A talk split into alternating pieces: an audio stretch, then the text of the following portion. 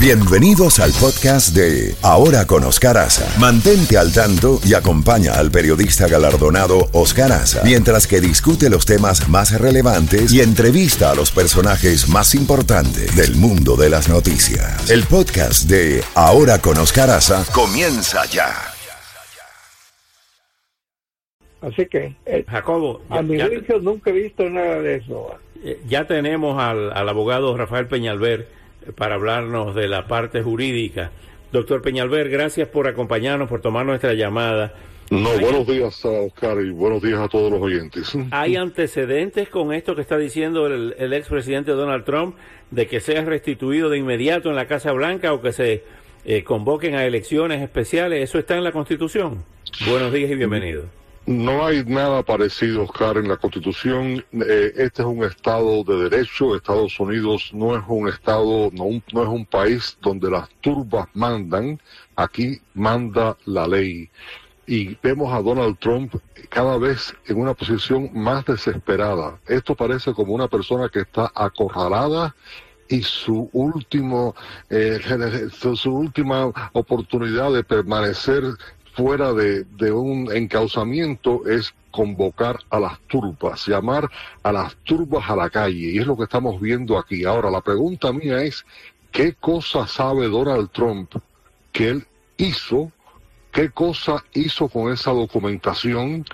¿Qué pasó durante esos últimos 12 meses que estuvo el Departamento de Justicia pidiéndole por todos los medios, primero a las buenas, después a través de una orden judicial y por último por el allanamiento que tuvo lugar en Marolago hace dos semanas? ¿Qué hizo Donald Trump durante todo ese tiempo? ¿Por qué es que él se niega a entregar la documentación? Lo importante para mí no es la documentación, no son los papeles, sino cuál era la intención de él con esos papeles, con esos documentos secretos, con esos documentos que hasta implicaban, como dice el affidavit que se presentó la semana pasada en la Corte, inteligencia humana. En otras palabras, se ha puesto la vida de personas que están dando, eh, que son espías para Estados Unidos y se, ha, se han puesto al, al descubierto. Pregunta es, no solamente por qué se llevó los papeles, sino que qué hizo con esos documentos, qué ha pasado con esos documentos durante este año que el FBI le estaba tratando de pedir que los devolviera y cuál era la intención de él para qué, qué, qué intención tenía él para utilizar esos documentos. Ahí Ahora es donde bien. está la clave. Ahora bien, eh, se señala que la computadora, la famosa computadora de Hunter Biden, que si el FBI eh, hubiera hecho la investigación debida, eso lo está diciendo el, el expresidente, él hubiera ganado las elecciones y el resultado hubiera sido diferente. ¿Qué relación tiene, ve usted, entre ese computador de Hunter Biden y el resultado electoral? Ninguno, ninguno, son, son dos, siempre es el distractor. Lo de Hunter Biden y hacer las alegaciones de Hillary Clinton, etcétera, son distractores para no contestar lo que está presente al momento. Lo que se discute en este momento no es ni los ni, ni Hunter Biden ni Hillary Clinton ni nada parecido. Lo que se discute, lo que está ante la corte en este momento es la documentación que se llevó de la Casa Blanca, que con la más alta información secreta, y lo ocurrido después de las elecciones del año 2020, lo ocurrido donde él hizo todo lo posible para permanecer en el poder, negando el voto popular de los, de los- de- del pueblo norteamericano y llegando al punto de tratar de parar el proceso culminante de la democracia americana, que es el conteo de los votos electorales, utilizando una turba, utilizando la violencia que le costó la vida a cinco personas. Eso Lo es lo que que, ha dicho- tenemos que enfocar. Lo que ha dicho finalmente, lo que ha dicho Lindsey Graham, de que si eh, se continúa con el proceso y puede ser arrestado el expresidente eh, Donald Trump, va a lanzar a las eh, personas, a la- se van a lanzar a, las personas a la calle. Eso pudiera en un momento determinado acusarse a, a Lindsey Graham, a pesar de su inmunidad parlamentaria, de incitar a la violencia, de incitar a las turbas.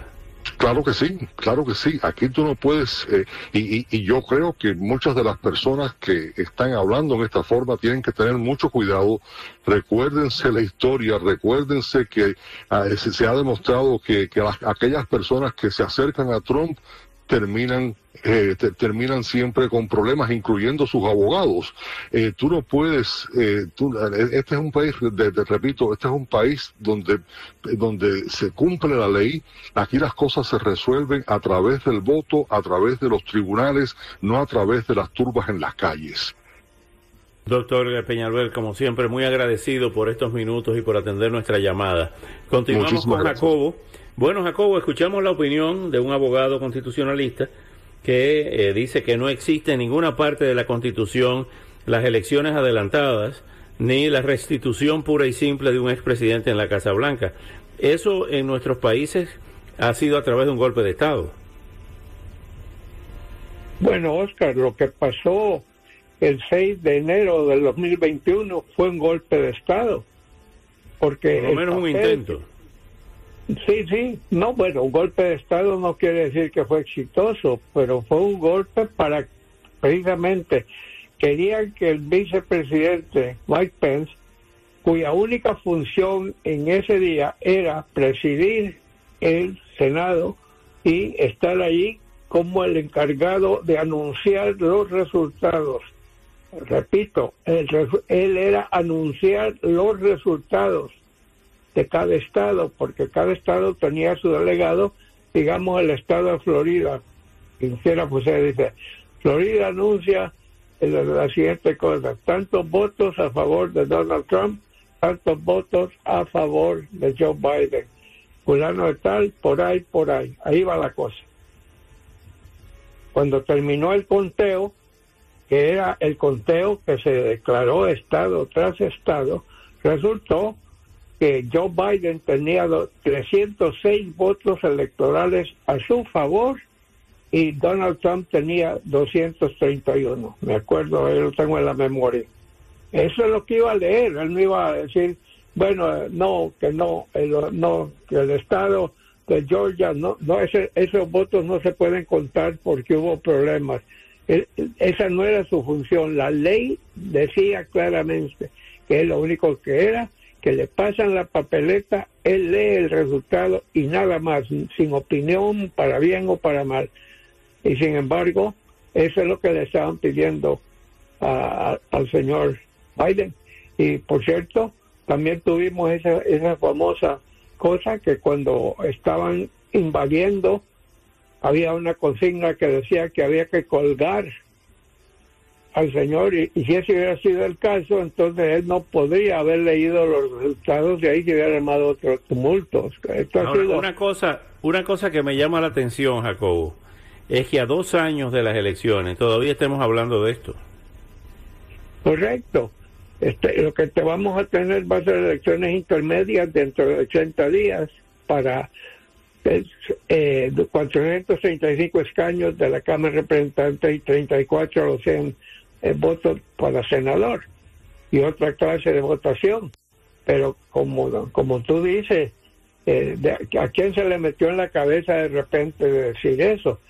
Antes de las elecciones del 20 de noviembre del 2020, Donald Trump había dicho que él sabía que iban a tomar, eh, que, iban a, que iba a ser un fraude, que todo el mundo nos extrañó, porque sabíamos que si, si perdía iba a decir que era fraude y si ganaba no importaba lo que él había dicho, no le, van a, no le, habían, no le pondrían importancia.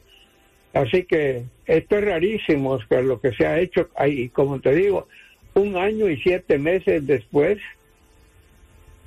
algo bien raro anda, ¿de dónde salió esa idea? Eh, bueno, Lindsey Graham fue quien dio las declaraciones. Eh. la, de la calle. Ah, ya. estoy hablando de anunciar que, que le entreguen inmediatamente el poder. Sí, Lindsay fue el de las calles y usó la palabra tumulto, no era, no era pacífica. Él dijo, lanzaremos y tendremos tumultos en la calle. O sea, otro no era una marcha, una marcha simbólica o una marcha pacífica. Tumulto, amigo. Y, nosotros que vinimos para acá de nuestros países, porque este era el país de leyes, o es el país de leyes, y es el país donde no hay ese tipo de cosas, ni golpe de Estado, ni sublevación militar, ni nada. Eh, bueno, esperemos que nunca ocurra y que no pase de palabras, ¿no? Sí. No, pero como te digo, llevamos tiempo que están jugando con las leyes y donde hasta la Corte Suprema se ha politizado. Ah, nunca antes se había politizado la Corte Suprema. Esta vez ocurrió. Así que sí, tenemos un problema serio y tenemos ahora problemas también con el derecho de votar, quiénes pueden votar, eh, quiénes solo van a poder votar tanto, tienen que llenarse condiciones estatales. O sea, esto, esto es algo nuevo. Esto es algo nuevo que ha surgido. Lo vimos con el aborto. Ahora 21 estados que tienen gobernadores y legislaturas republicanas están cambiando todas las leyes de qué es o qué no es el aborto. Después que después de 49 y pico de años del Roe versus Wade, que se, que se, aprobó por la Corte Suprema, el, el aborto, eso te digo, estamos todos enredados, Oscar, y, las leyes las están doblando. ¿Cómo se llama un metal que se puede doblar y luego vuelve a su lugar? Es lo que estamos viendo. ¿no? Pues sí, es lo que es. Bueno, Jacobo, lamentablemente se nos acaba el tiempo. Le, cedimos parte de tu tiempo al abogado Peñalver para escuchar la parte técnica jurídica. Esperemos, y es nuestro deseo y ha sido nuestra trayectoria siempre, de que todo se solucione por la paz que todo se solucione por el diálogo, que todo se solucione en la política norteamericana, me refiero, que todo se solucione eh, por la negociación o por el cumplimiento de la ley, que es lo más importante, el cumplimiento de la constitución. ¿Qué dice y qué no dice la constitución? Ahí está la clave. Mientras nos sigamos rigiendo por el Estado de Derecho y por la constitución de los Estados Unidos, siempre habrá paz en este país. Eh, ojalá que esto no pase de simple palabrería y que no eh, ocurra una catástrofe